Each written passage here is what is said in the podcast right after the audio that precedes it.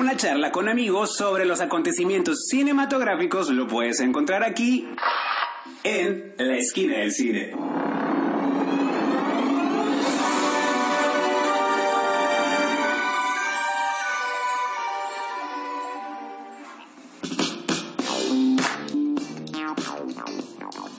Hola, ¿qué tal? Yo soy Cuauhtémoc Ruelas. Yo soy Miki Brijandes. Y esto es Esquina del Cine desde las instalaciones de Ibero TJ Radio. Una vez más, en vivo. En vivo y a todo color, como querías que estuviéramos. Así es. Y con este nuevo horario, nuevo día, digo, ya no tan nuevo porque es la segunda vez que lo hacemos, pero recuerden, los lunes a las 3 de la tarde, Esquina del Cine. Así es, nuevo formato. No sé, bueno, te iba a preguntar cómo te has sentido, pero pues todavía es muy pronto. Es, ajá, es muy pronto, es el segundo, digo, pues eh, ahí va, ahí va la cosa, ahí va, vamos aprendiendo sobre la marcha, como diría el lugar común. Así es, pues es común por algo, ¿no? Porque es Ah, verdad, tienes que porque es acostumbrarte. verdad, sí, tienes que acostumbrarte. Pero sí, bueno, en el programa le digo, y aparte vamos a hacer un poco de cosas similares y aparte Ah. distintas al formato que tuvimos durante todo el pasado año. Vamos a seguir hablando de películas, obviamente. Tenemos hoy dos estrenos que vamos a comentar, pero vamos a incorporar también un par de secciones que no habíamos tenido y ojalá ustedes nos puedan acompañar y les gusten y tengamos comentarios, que son la taquilla. Vamos a hablar sobre cada fin de semana hay una cambia la cartelera, Claro. nueva- hay nuevos resultados de taquilla, entonces vamos a hablar un poquito de eso. Y también una sección dedicada a series y streaming, ¿no? Que es algo ya muy común hoy en día, ver todo en televisión No, y, y, que, en plataformas. ajá, entonces- lo que habíamos comentado que también ya Netflix está estrenando cosas el es. fin de semana. Entonces, pues bueno, las películas que vamos a comentar son La Mula, de Clint Eastwood, actuada y Dirigida por él. y producida. Y tu película favorita del año, Mi Reyes contra Godines, Así es. de Chava Cartas, ¿no? Película mexicana. La comedia mexicana. Comedia viva, más viva que nunca. Entonces, pues no sé rápidamente si quieres mencionar las redes sociales. Sí, eh, rápidamente recuerden que en Facebook e Instagram es Ibero TJ Radio, en Twitter Ibero TJ Oficial y nuestra estación es www.iberotj.fm. Así es, entonces, bueno, ¿te parece si vamos a nuestra primera pausa del programa y arrancamos?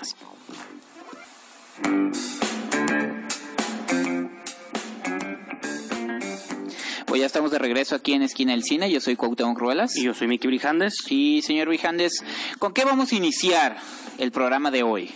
Pues vamos a iniciar primero recordando las redes sociales. ¿Ya las mencionaste? No me acuerdo. Sí, las mencioné, pero igual Ah, las vuelvo a mencionar, Ah, sobre todo para que nos sintonicen, que es eh, www.iberotj.fm, es la estación. Sí.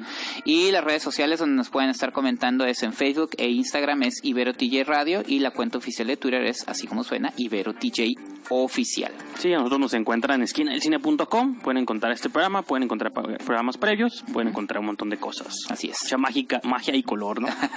Pero bueno, entonces vamos a hablar de noticias, nuestra acostumbrada sección de noticias, varios eventos que sucedieron el fin de semana y aparte eh, noticias que sacaron en esta, esta mañana que me explotaron la cabeza. Sí, sí, entonces vamos a comenzar con los premios SAG.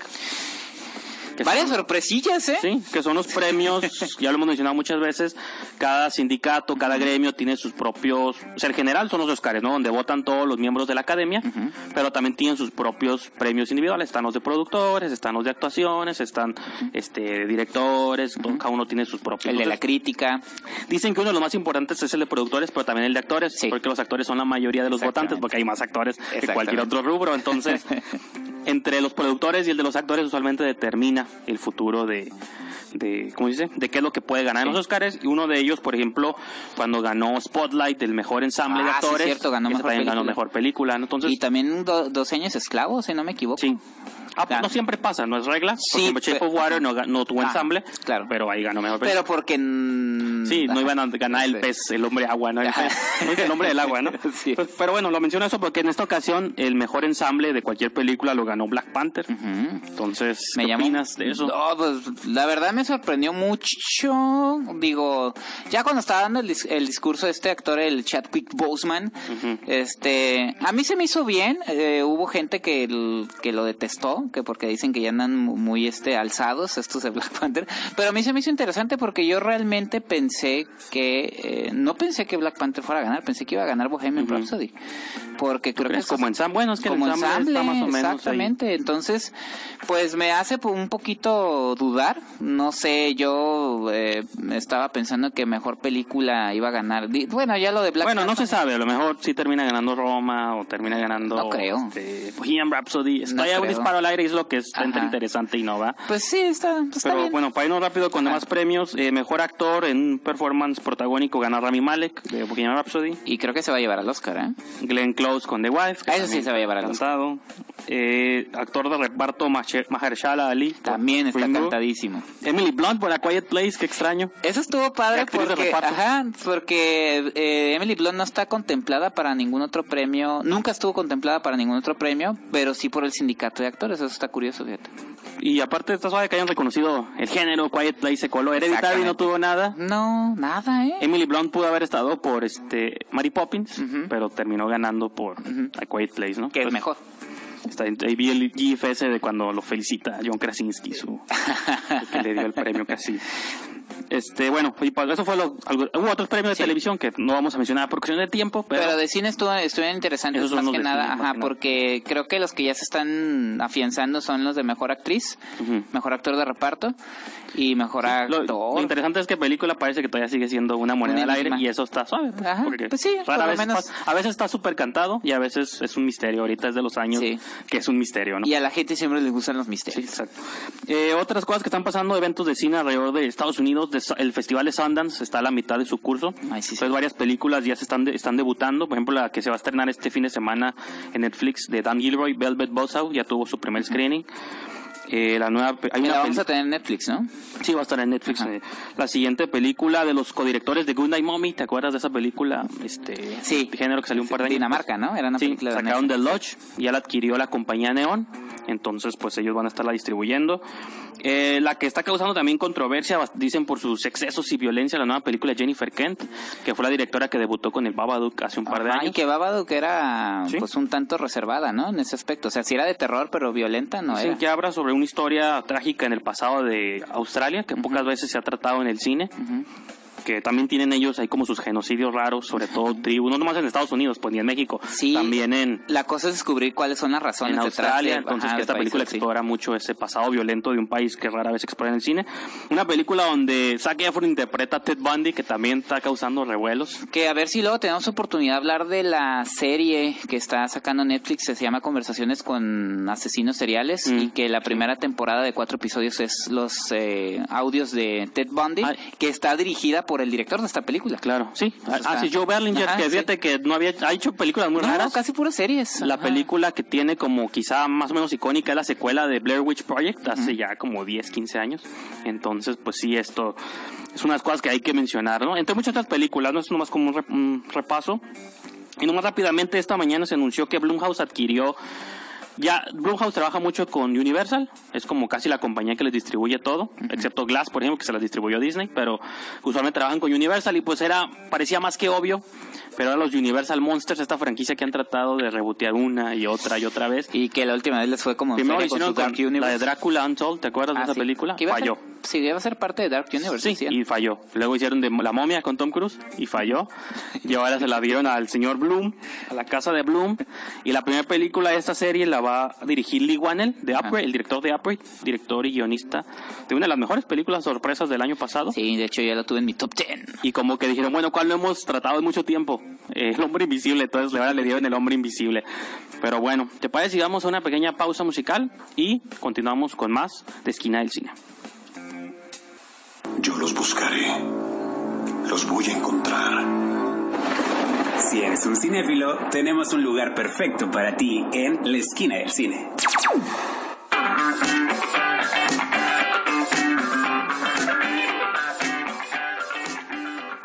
Pues ya estamos de regreso aquí en Ibero TJ Radio. Yo soy Cuauhtémoc Ruelas. Y yo soy Miki Brijandes. Y señor Brijandes, ¿qué nueva sección nos tiene bajo el brazo?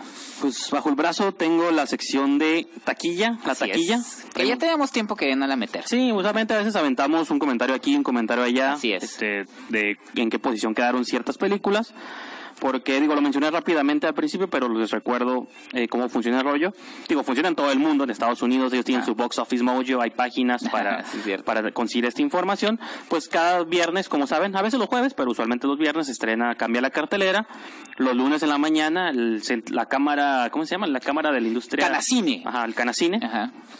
Es la que arroja los datos de qué películas fueron las más taquilleras. Sí, que hay que, que hay que mencionar que son, incluyen nada más las dos cadenas comerciales, porque Ah, sí. ya ves que en la Ciudad de No, pero México aquí que Cineteca, no, pero Cineteca no Los lo meten. datos, yo cuando estuve platicando con las personas encargadas de Cine Tonalá, eh, los, los datos los avienta la cámara de Canacine, pero toda esa información las, lo maneja la compañía Rentrack. Ok. Y yo sé que el Cine Tonalá me, dije- que me dijeron que una, ellos todos los domingos en la noche mandan esas estadísticas a esta página para, Ok. aunque sea digo, la influencia que puedan tener en taquilla, pero también Sí. cuenta, ¿no? Entonces, creo que también los Tonalás entran. Bueno, y Ajá. seguramente otros cines. Sí, lo mencionaba porque es que también en la Cineteca de la Sí. Ciudad de México revientan la taquilla ciertas películas, pero no toman tanto en consideración a la hora de... Entonces. ¿cómo va a funcionar la dinámica? Vamos a ir leyendo, voy a ir leyendo los, los posiciones, qué Ajá. película, y pues hay cualquier comentario que se nos ocurra, ¿no? Ok. En décimo lugar está Creed, todavía se ha mantenido. Sí, Tiene cuatro semanas ya en exhibición, o sea, un mes. y Eso es mucho. Todavía está ahí, distribuida por Warner Brothers. Ajá. En Y número, reseña en esquinaelcine.com de Javier Espinosa. número 9, Aquaman, también Oh. sigue ahí a flote el... No, y dicen El que ya el rey de DC es Aquaman. No, de hecho sí, estaba lanzando estadísticas que ya superó a Dark Knight, la, la trilogía de Dark Knight en taquilla. No superaban a las principales de Marvel, pero en DC creo que ya se coronó como de las principales movies, entonces... Y en Esquina del Cine tenemos una reseña de usted, señor. Ah, cierto, cierto. Y esta película tiene siete semanas en exhibición, imagínate. Sí. O sea, un- está una semana de tener dos meses Ajá. y se ha mantenido en nueve, ¿no? Ente- ajá. En número ocho tenemos tu película favorita, Jefa por accidente. Ay, no, la película de Javier Espinosa. De ¿no? Javier Espinosa. De hecho, hay una reseña de Javier Espinosa en Esquina del Esta, Cine. esta tiene tres semanas ya en exhibición, distribuida por Diamond Films. Para que vean que el poder de Jennifer López es Está bien, fuerte. Me da gusto que J-Lo siga siendo la de la cuadra, ¿no? Sí, Siga vigente. sí. Así es. Eh, número 7, esta sí es tu película favorita. Oh, sí. Dragon Ball Z, Super Broly. Ajá. Es- no, es súper. bro. Bueno, aquí viene Dragon Ball Ajá. Z, Super Broly. Pero es- yo- a la pero por prensa. eso estoy yo aquí, Ah, para corregir. Perdón, pero discúlpame. ¿Qué nos puede decir de esta película? Pues eh, no, no digo, yo no soy súper fan, pero sí conozco muy bien a la, la- los personajes. Me gusta, digo, la disfruto, me, me, me, me, me la sé ver, Sí. o sea, sin, sin, con, sin complejos ni nada, y este, pues me da gusto. Bajó un poco, ¿eh? O sea, bajó. Pues es que hubo, ya, ya, ya tiene tres semanas, no era el de los Ajá, llegó como trancazo, incluso los. De hecho, más adelante hay un dato curioso que ahorita vamos a platicar, pero está suave. Esta es de Fox, esta película, Así ¿no? es. Eh, número 6, esta es para mí, La Sirena. ¿Qué onda con eso, eh? Son de esos paquetes europeos raros que mandan, ¿no? No, esta yo sí la vi, fíjate, me atreví a verla. ¿Está buena? Y no. Ah, ok. Eh, Son los rusos queriendo hacer... Mira, me da... Hay una historia muy interesante con el cine de terror ruso que ojalá en algún programa pueda platicarles. Ajá. De que lo intentan pero no les sale. Sí, sí. Este, y vaya que, va- no, vaya, uno- vaya que lo intenta. Es el mismo director que hizo la, la, la- la novia. novia. hace unos cuantos Sí. años. Son muchos clichés, eso es como lo malo de estas películas, pues de que Rusia de por sí no, es- no se conoce por el cine de horror. En sí no tiene mucha tradición de cine fantástico, es algo que como que han tenido unos hoyos muy extraños en su filmografía y entonces ahorita están queriendo como lanzar otra vez su como una etapa de horror, pero pues Claro. no, lo- no les ha salido, ¿no? Esta película es de Corazón Films, distribuida por ellos. Número 5, Mis huellas a casa, otra película Oh, favorita pegó tuya. con pegó no pues no lo he visto No la pero perdón. no yo soy yo sí soy amante de los perros pero tengo tengo mis tengo mis, mi- mis, o sea, no, no, no iba a verla. La verdad vi el avance, no, no me gustó el avance tanto, pero dice la gente que está muy buena, entonces habrá que ver, ¿no? Digo, le está yendo muy bien desde Sí. que se estrenó, Pues- se ha mantenido ahí. Sí, su segunda semana. Esta película es distribuida por Sony. Ajá. Número 4, La Mula. Ah, ya hablaremos una, de ella. Una película que tú vas a comentar Sí, más adelante. Esta sí es su estreno. Me dio gusto, ¿eh? Que Clint Eastwood todavía a sus 90 años siga apareciendo en, en, En cuarto la lugar de taquilla, en Que a veces también las taquilla. taquillas de México y Estados Unidos es diferente. Ajá. Hay películas que pegan aquí que allá no figuran, como La Sirena nunca se estrenó en Estados Unidos. No, pues sí. Y aquí, pues, que está en séptimo lugar. Digo, ¿no? pero que Clint Eastwood tenga ahí su película en taquilla me, me, No, yo estoy me más, da gusto. más- estoy más sorprendido por el número 2, pero ahorita vamos a llegar ahí. Déjate tú el número 3. El número 3, una preventa. ajá. No, es preventa, ni siquiera es preestreno. Yo no Ah, sabía que las preventas también figuraban, porque chequé y hasta el viernes, hasta ese viernes se Sí, estrena. dije, Pero estuvo el ya- domingo, estuvo el domingo. Bueno, entonces lo mejor fue por eso, pero también ya están vendiendo boletos desde antes. Y aparte en Pero en semanas de exhibición lugar. dice menos uno. Pues es que todos los niños, todos los papás están No manches. queriendo, anticipando. De ahí yo sí me considero, sí soy fan de esta saga, ¿eh? Yo vi la uno nomás. Son muy buenas, No la sé verdad. qué más ha pasado con la historia de estos dragoncitos mágicos. Me gusta mucho. Esta película es de Universal Pictures. Número 2, Glass, una película que tú no le tenías fe. De ella. Ay, ay. Dijiste que aquí no iba a pegar y que no sé Tenía qué. mis dudas, tenía mis dudas, sí. Bueno, sí, eso sí, tengo que aceptarlo. Sí, sí lo dije. No, en Estados Unidos. Y en Estados Unidos también Ajá. estuvo en los primeros De lugares. hecho, Shaman ya, ma- ya publicó un Twitter agradeciendo a todos los fans por porque eh, bueno para ellos les cuenta más lo de Estados Unidos no Sí, sí. pero dice En que- dólares, no como- Ajá, pero también mencionó que alrededor del mundo los fans han respondido y que les agradecía mucho entonces No, y la película, bueno, si ya la vieron o no la han visto, denle oportunidad. Es una película que creo que si han seguido la saga, es que está rara, también entiendo, o sea, sí entiendo Sí, por, ya sé, se me hace raro porque, entiendo por qué a lo mejor habría la idea de que no iba a pegar, Ajá. pero está tan rara que llama la atención verla muchas Así veces, es. ¿no? Y aparte distribuida por Disney, cosa muy curiosa, que creemos que luego Vista. Disney no le entra Ajá. a este tipo de cine para audiencias maduras. no pero tiene su filial acuérdate Sí, Buenavista que siempre usualmente creemos que Disney nomás son caricaturas, Sí, claro, las de. Marvel, y distribuyen esta película, Ajá. que es Blumhouse, y dices, pero Blumhouse, acabamos de mencionar que Blumhouse Ajá. y es compa de Universal, entonces, ¿cómo? Pero seguramente es algo que se, desde la original, ¿no? ¿Y cuál es el número uno primer lugar, éxito para la nación, México, Mis Reyes. tanto la distribuidora Videocine como, primer lugar, Mis Reyes contra Godines, y ya la comentaremos que vas a comentar más Ajá. adelante, por eso no lo vamos a ahondar Ajá, en ella, pero es. ese es nuestro primer lugar de taquilla. bien Ahí está el arte progresando, ¿no? Pero bueno, este, vamos a Un una pausa, un corte y continuamos con mucho más de Esquina del Cine.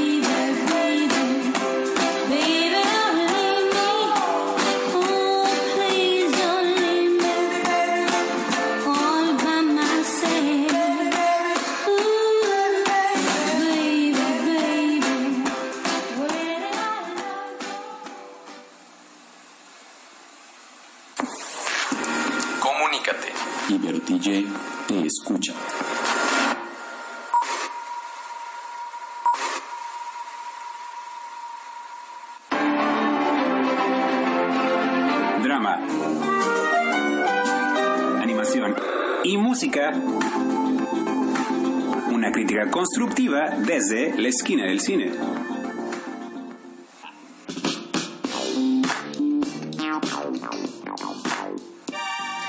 Ya estamos de regreso aquí en Esquina del Cine por Ibero TJ Radio. Yo soy Cuauhtémoc Ruelas. Y yo soy Miki Brijandes. Y señor Brijandes, tenemos otra nueva sección en Así Esquina es. del Cine. Ah, Por favor, háblenos de ella. Como yo usualmente ya me conocen y yo menosprecio las- el streaming. Tienes que separarlo. Tengo que separarle. Dije, ¿por qué Sí. le hacemos su propia sección, su propio rincón? A pesar de que una película de net, dos películas de Netflix están nominadas al Oscar Ajá. y probablemente una vaya a Sí, ganar. hubiéramos- la hubiéramos metido aquí en esta Ajá, sección. la vas a sacar. Chao. Ok, No, perfecto. Me parece, No, bueno, me parece interesante. Quería que tuviéramos la opción de, por ejemplo, hay, hay episodios antes donde hablábamos de puros taqui, de puros estrenos comerciales, de salas, o a veces lo intercambiábamos como por algo de televisión. Pero creo que cada vez es más Sí. común que se estrene algo en televisión. Por ejemplo, Netflix cada viernes ha estado sacando películas y yo me, he estado, las- me estaba aventando las series, y la, bueno, más bien las películas, ¿no?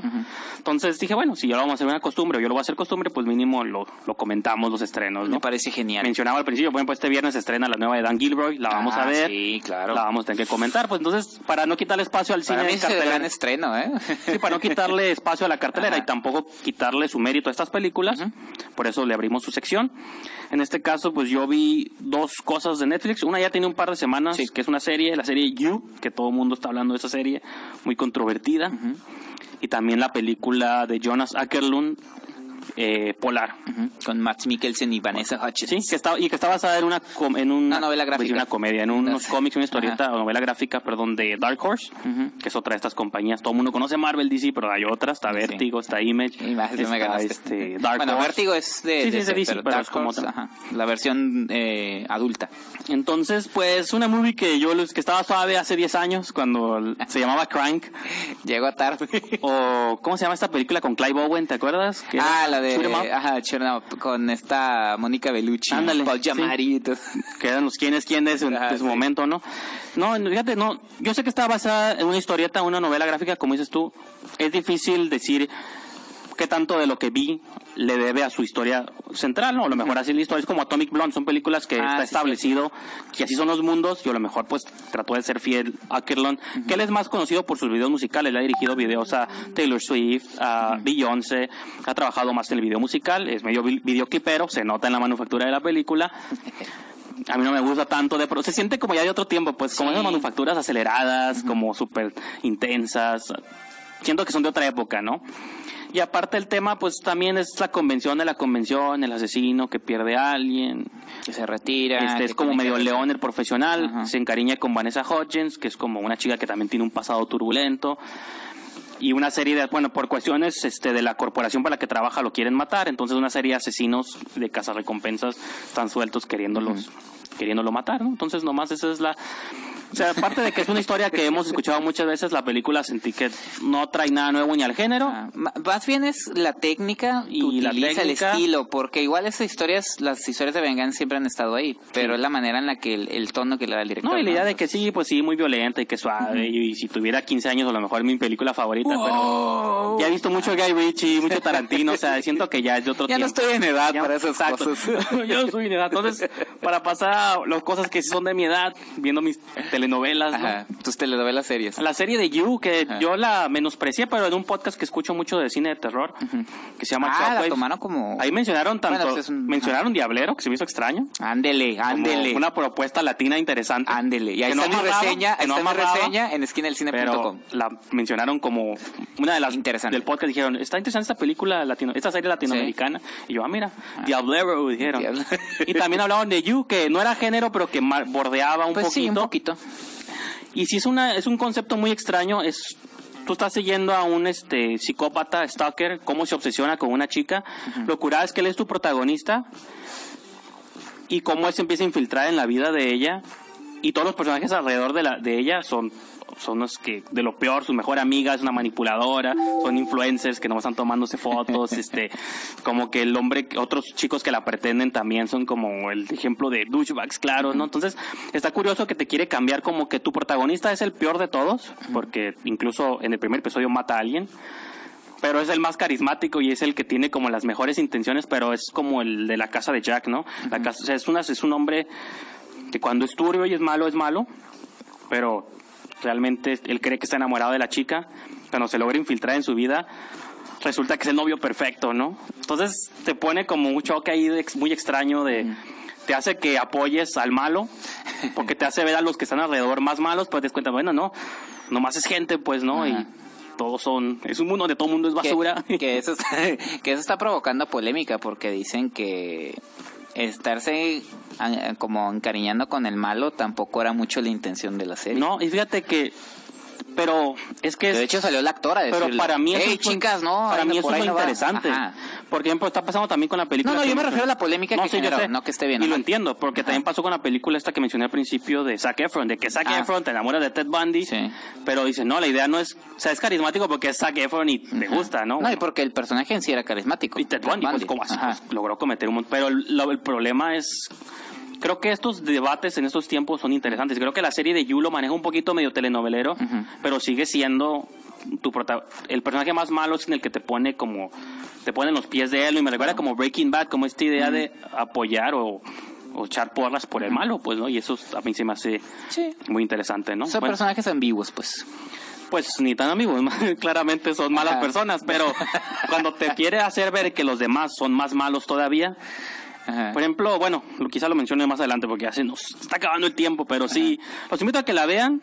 Este, no importa qué opinión o qué idea les estén metiendo sobre la película, la serie, perdón, pero sí, eso fue You de Netflix.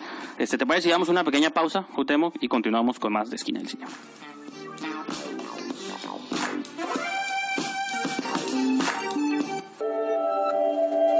Escuchas Ibero DJ Radio, una emisora de la Universidad Iberoamericana Ciudad de México, Campus Tijuana, transmitiendo las 24 horas desde Avenida Centro Universitario 2501 en playas de Tijuana.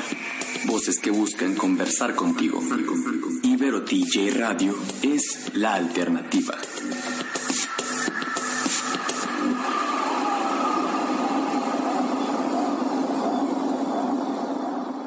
Hola, ¿qué tal? Ya estamos de regreso en Esquina del Cine por Ibero TJ Radio. Yo soy Cuauhtémoc Ruelas. Yo soy Miki Brijandes. Y señor Brijandes, ¿qué traemos en esta nueva sección? No, esta no es nueva, pero en esta sección Sí. continúa el programa. Así es. En, pues en esta sección te voy a pasar- que tenemos puras Sí, nuevas sí. secciones. Pero nueva sección. programa. Vamos a hablar de películas, nunca habíamos hablado antes. Sí, no, ya. ¿De qué es este programa? Ya no entendí. Este, sí, ya se lleva media hora y no hemos hablado de cine. ¿Qué está Pura pasando? noticia. Pura nada, noticia y taquilla. y- No, ya hablamos de una película Sí, ya sé, de Polar. Polar. No, pues vamos a hablar de, de cines, de uno de los primeros dos estrenos que vamos a abordar, que es La Mula de eh, Clint Eastwood. Clint Eastwood, Ajá. que yo no vi, no me digné a verla, Yo pensé que sí le ibas a y ver. que al parecer me salvé, de, esquivé una bala, según Bueno, no sé. platicas. No sé. Pero bueno, platícanos. Porque yo ya me siento como que yo, yo vi una cosa y la gente vio otra. Digo, Pero, de a ver, entrada. ¿qué, qué- qué no viste tú? A ver, ¿qué no viste? Porque de entrada ya dijimos que la mula está en el cuarto lugar de taquilla, que me da gusto porque Clint Eastwood es uno de mis directores, actores directores favoritos. No, y la premisa es se ve vendible, Ajá, es un sí. viejito que tiene que traspasar No, y que, ajá, y que siempre Clint Eastwood ha tenido esta, esta i- El ideología, público, ¿no? ajá, de que él, él entrega cine para, no para adultos en el sentido de cine para adultos, no, Sí, sí, sí. sino para ya de personajes ya veteranos, ya mayores, pues no jóvenes ni nada. Porque Yo me pues, quedé en sus westerns. no, pues está Río Místico, que es Sí, un peliculón, No, Ya estamos hablando de, de, de películas. No, las cartas de Iwo Jima. o sea, Ajá, exactamente, que habla del- de la guerra. ahí muy específica. Y lo interesante de esta película es que estaban, estaban tomando un artículo del New York Times que publicó eh, el periodista Sam Dolnick, que hablaba precisamente de un hombre ya, del, ya bastante maduro que estaba cruzando eh, droga, que se les llaman como las mulas, ¿no? Que traen cargamento No, en y sus que es un fenómeno que también aplica a veces aquí en el, en el cruce de, de migrantes Ajá, de Estados de- Unidos. exactamente. Que los hacen cruzar con carga extra. Digo, lo hemos visto en películas como Las cosas. mulas ciegas, no, también las personas que no se dan cuenta, aquí Ah, que sí, les que les cargan el echan algo. carro. El ajá, sí, es cierto que esos muchos casos de No, esto, es- eh, eh, pero eso sin que te des cuenta, aquí las mulas, mulas, No, recientemente le pasó a un beisbolista, Esteban Loaiza, me parece, bueno, hace el año pasado, no sé si... Bueno, sí, no, sí, Bueno, ya ahí sé, no sabe también. Ya sí, no sí, sí, yo no meto Pero las lo manos por- No, yo tampoco, yo, WhatsApp, pero- yo lo menciono como noticia Ajá. beisbolera, porque ya vamos a meter la sí, sección también deportiva. Ah, sí, fue el escandalazo del Bay, sí, en Entonces, era todo. uno de los buenos, pues era un buen pitcher Ajá. en los 2000, tempranos Sí, claro. 2000, pero Sí, sí, sí. pues lo que Y a ver, bueno. ya, ya íbamos a entrar en los chismes. No, no, de no, hable de la Ah, mula, pero-.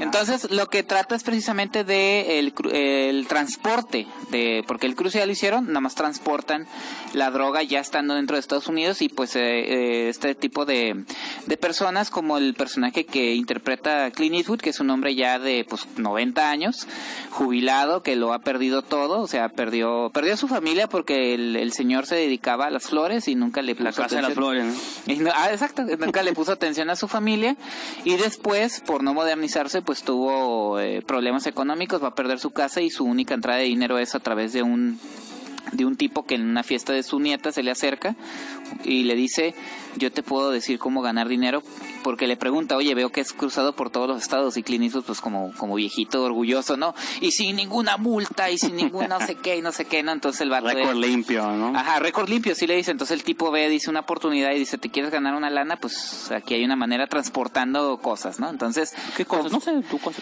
pues esa es la idea, ¿no? Vas a transportar esto, le dicen no veas, pero conforme él este se va haciendo de más confianza, tra- eh, pues pasando esta, esta droga, pues se va involucrando con capos ma- de la mafia más elevados, al mismo tiempo que se va Como haciendo más blanda. primero Tuco, luego Gus Fring, Más o luego menos, va ah, no subiendo. tanto, pero más o menos. No tan curada, o sea, no, sí. no tan curada. Y pues también vemos ahí de trasfondo la relación que lleva con su familia, ¿no? Entonces uno de los lemas de la película es no puedo comprar el tiempo perdido, ¿no? Porque Entonces, pues, el ¿qué, qué te pareció? Ah, mira, la cosa es, entiendo lo que quiere decir Clint Eastwood, es válido, sobre todo porque el, eh, las cintas de este tipo, digo, actores como él, un hombre de 90 años, eh, No, y el legado que tiene, Ajá, y no, busca proyectos que se, a- que se acoplen a él, ¿no? O sea, que No, verdadeamente... no hace como Woody Allen que todavía se ponía que de interés Ah, amoroso. no, oh, que un- un- ahorita ya no lo hace, pero llegó un tiempo donde ya no tienes que salir tu Woody Allen. Sí, ¿eh? exactamente. Entonces, a mí lo que siempre me ha gustado de Clint Eastwood, se acepta como eh, él, su cine como actor, se acepta como lo que es un señor ya muy mayor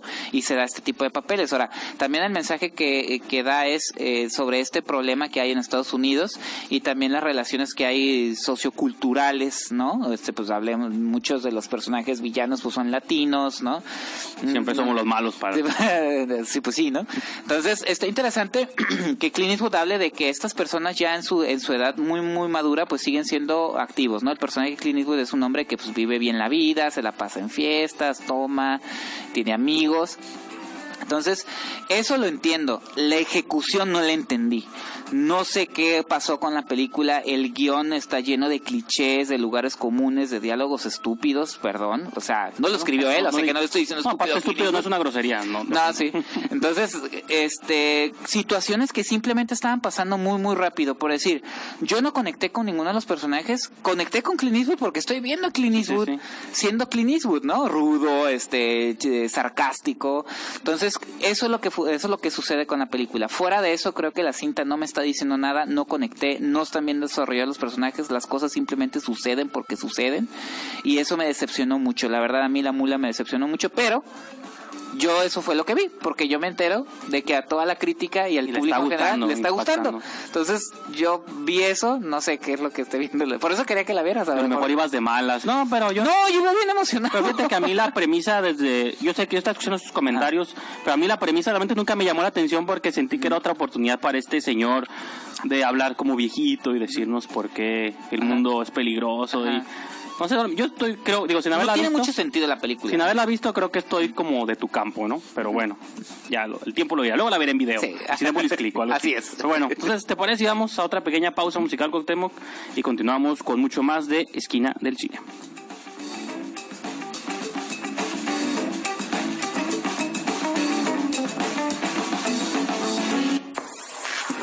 Comunícate. Ibero TJ te escucha.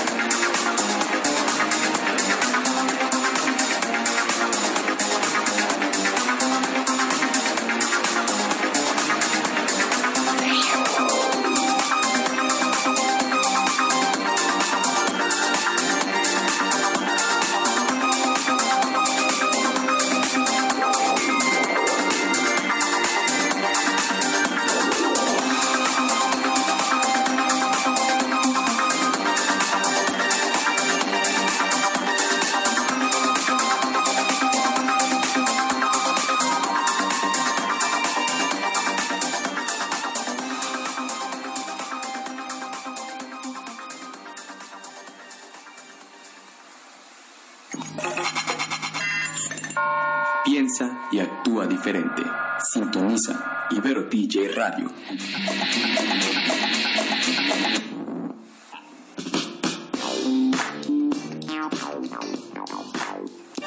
Pues ya estamos de regreso aquí en Esquina del Cine por Iberotilla Radio. Yo soy Cuauhtémoc Ruelas. Y yo soy Miki Brijandes.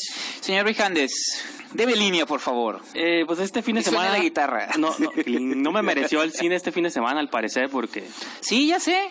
Yo pensé que te habías ido a ver como mil movies y dije, no, pero es que te quedaste viendo You y Polar. Y You, me pues, quedé es una- picado viendo Ajá, más que bipolar. nada. Y aparte, digo, pues es, No es te nuestra afición el cine, pero tampoco sí. estamos obligados a... No es manda. Va a haber un fin de semana que tú no veas nada Sí. y me obligues a... Que no es manda, no voy a la basílica. No, pero vienen películas muy buenas. Viene La Favorita, Vice. Ah, exactamente. Eh, la- quedó pendiente hablar de la película de Barry Jenkins y La Colonia Yo Hablara. creo que el próximo lunes hablamos de ella, ¿no? Vamos a seguir hablando de Ah. todas estas películas. No se preocupen, no se asusten. Obviamente dije, no quiero ver, no quiero ver un cine. Porque no me merece. No veré luego que hay Mis Reyes contra Godín. No, ¿qué es eso? No. Híjole, pues, ¿qué crees? Pues a ver, ¿cómo? pues que sí la fui a ver. Ay, Y- no me sorprende. Sabemos que hay, si hay un apologista, No, sí, pero, pero. eres tú. Yo lo dije desde un principio. Eh, desde el póster, desde los avances horribles, pero que regularmente eso siempre sucede.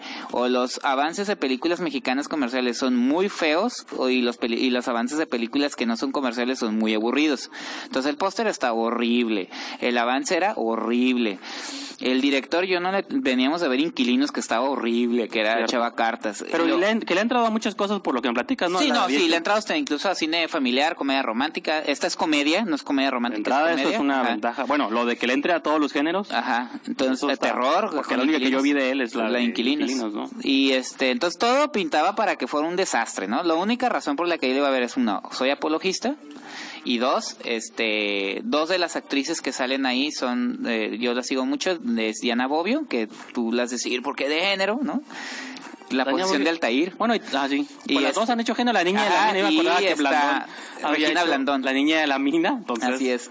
Entonces, por eso la fue a ver y oh, sorpresa, me siento mal, me siento mal hoy en el programa porque estoy No, tirando, pues, honesto, no, sé estoy tirándole Ah, hate, ok. estoy Ah, tirándole hate no a una es- película del maestro Clint Eastwood y, y le voy a echar porras a mis Reyes contra Godines. Pues resulta, señores, que mis Reyes contra Godines es una buena película de comedia. Me, me retiro, eh, nos escuchamos para la próxima. Nos vemos a la próxima. Resulta que, este, bueno, sí, la, la historia es súper este, tenue, ¿no? O sea, Reyes contra Godines, ¿no? sí, no, o sea, hasta el título es ma- está feillo, ¿no? Como Pero- nuestro Avengers Civil War, Ajá, ¿no? O entonces- Batman contra Superman. La historia es muy tenue, ¿no? Nos presentan a, a cuatro eh, empleados de una oficina eh, de una zapatería, Zapatería Scuri. Es Genaro, es, es Nancy, este, el Conan, que son, eh, cada uno tiene como su, su identificación, ¿no? Genaro es el que se esfuerza, Nancy la de, la de contabilidad, el Conan es el chistorete, este, Sophie es la, la, como la recatada, y resulta que, pues ellos tienen su vida apacible en una oficina, por eso como los godines, digo, yo no trabajo propiamente en una oficina actualmente, pero he trabajado años atrás en oficinas y la interacción ya las, pues es lo que trata de mostrar la película, ¿no? Pero todo cambia cuando el jefe de ellos, eh, pues falta, o sucede un incidente que hace que los hijos de este Como dueño... maquinaria panamericana, ¿no? Algo No, no, tan- no, no, ¿Te no, no, no, de ese nivel, no ese nivel de intensidad. Entonces los hijos del dueño entran a la jugada queriéndose ser de la empresa y ya sabes, ¿no? Son estos hijos de rico que pues son emprendedores, que no han emprendido nada, que no está mal, que tienen buenas ideas, No. pero al no estar trabajando en campo pues son unas ideas un poquito Y que de desproporcionadas. entrada me pregunto cómo funcionaría este concepto, Ajá. porque vi que en inglés la película se llama Yuppies vs. Stooges, y digo, o sea, ¿cómo funciona este concepto? Porque el concepto del Mirai es muy específico para Ajá. México y el Godín también. O sea, hay Sí, equivalentes claro, claro, en otros países, claro. pero Ajá. me intriga cómo lo recibiría Latinoamérica, Estados Unidos. Pues, creo que no varía mucho, ¿eh?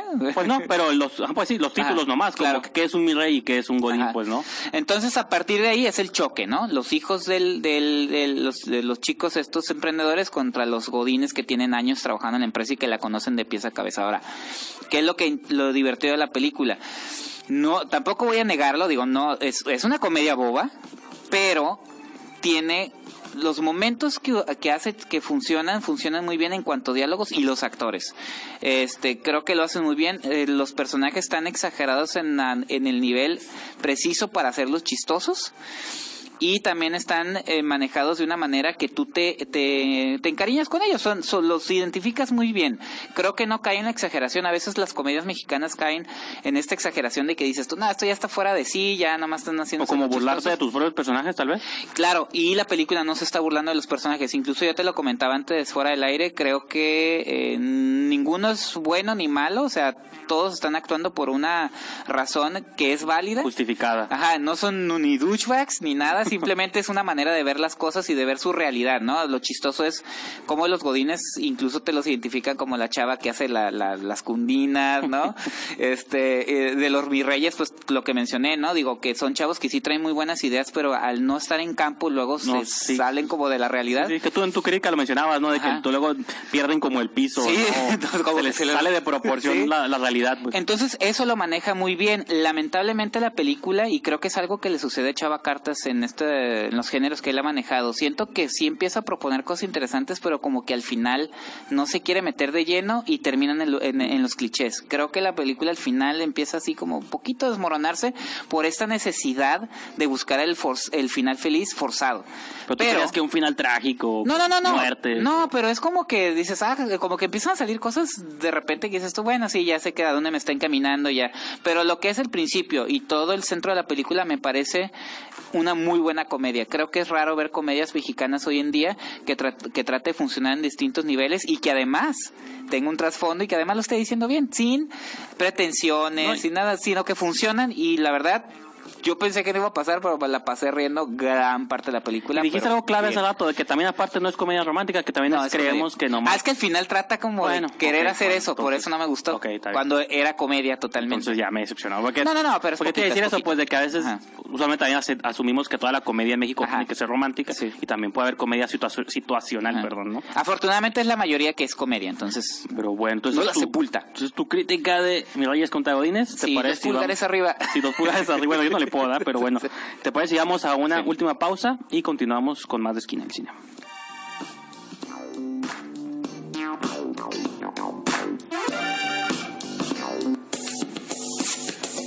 En esta frecuencia suenan todas las voces. Ibero DJ Radio es la alternativa.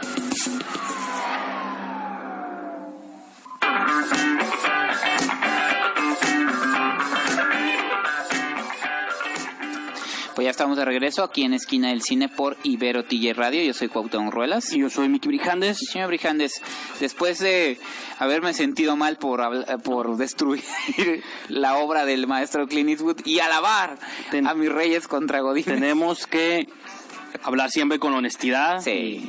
Muchas veces también el cine es como en- con qué estado de ánimo estás ese fin de Sí. semana, qué tanto te identificas con los personajes. No, y además digo, yo lo dije al principio, no esperaba absolutamente nada de la película, entonces me a veces sorprendió muchas- bastante. hay muchos factores. Ser crítico no es fácil, pero Así bueno. es, pero bueno, pues ya nuestras despedidas, nuestros este, agradecimientos finales.